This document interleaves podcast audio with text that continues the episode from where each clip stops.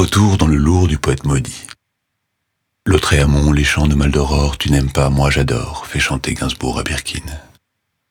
Le comte de Lautréamont, Isidore Ducasse de son vrai nom. Lautréamont, vraisemblablement emprunté au roman éponyme de Gensu. Isidore, jamais diffusé de son vivant, mort à 24 ans en 1870 alors que le Second Empire s'effondre, sans doute de la tuberculose. Isidore avec Rimbaud, bien que ne l'ayant jamais croisé, devenu l'archétype du poète révolté. Isidore dont même la tombe a disparu.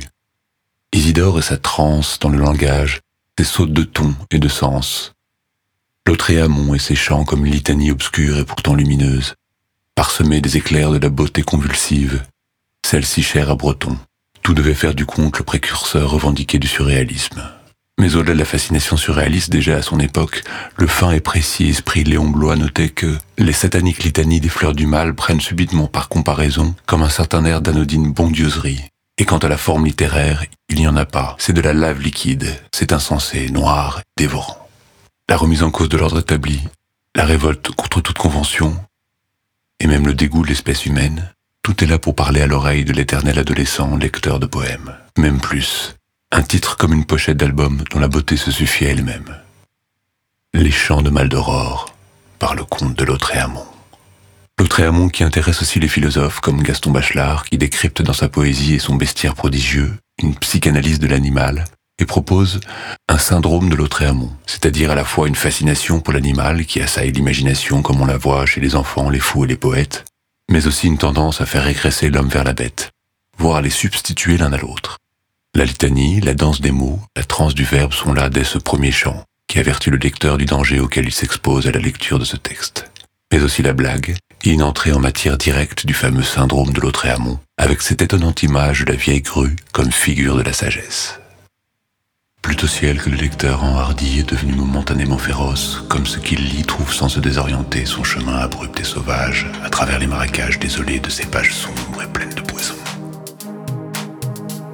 Car à moins qu'il n'apporte dans sa lecture une logique rigoureuse et une tension d'esprit égale au moins à sa défiance, les émanations mortelles de ce livre imbiberont son âme comme l'eau le sucre.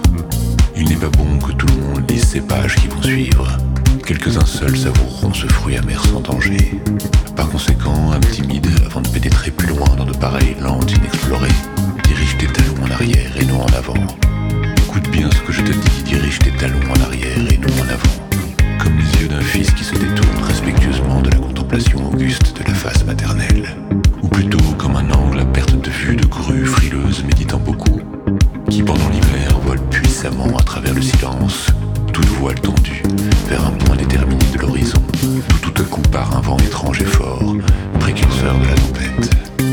La grue la plus vieille qui forme à elle seule l'avant-garde, voyant cela, branle la tête comme une personne raisonnable, conséquemment son bec aussi lui fait claquer. À sa place tandis que son vieux cou dégarni de plumes et contemporain de trois générations de grues se remue en ondulations irritées qui présagent l'orage qui approche de plus en plus. Après avoir de sang-froid regardé plusieurs fois de tous les côtés avec des yeux qui renferment l'expérience, prudemment, la première car c'est elle qui a le privilège de montrer les plumes de sa queue aux autres grues inférieures en intelligence, avec son cri vigilant de mélancolique sentinelle pour repousser l'ennemi commun, elle vire avec flexibilité la pointe de la figure géométrique. C'est peut-être un triangle, mais on ne voit pas le troisième côté que forment dans l'espace ces curieux oiseaux de passage.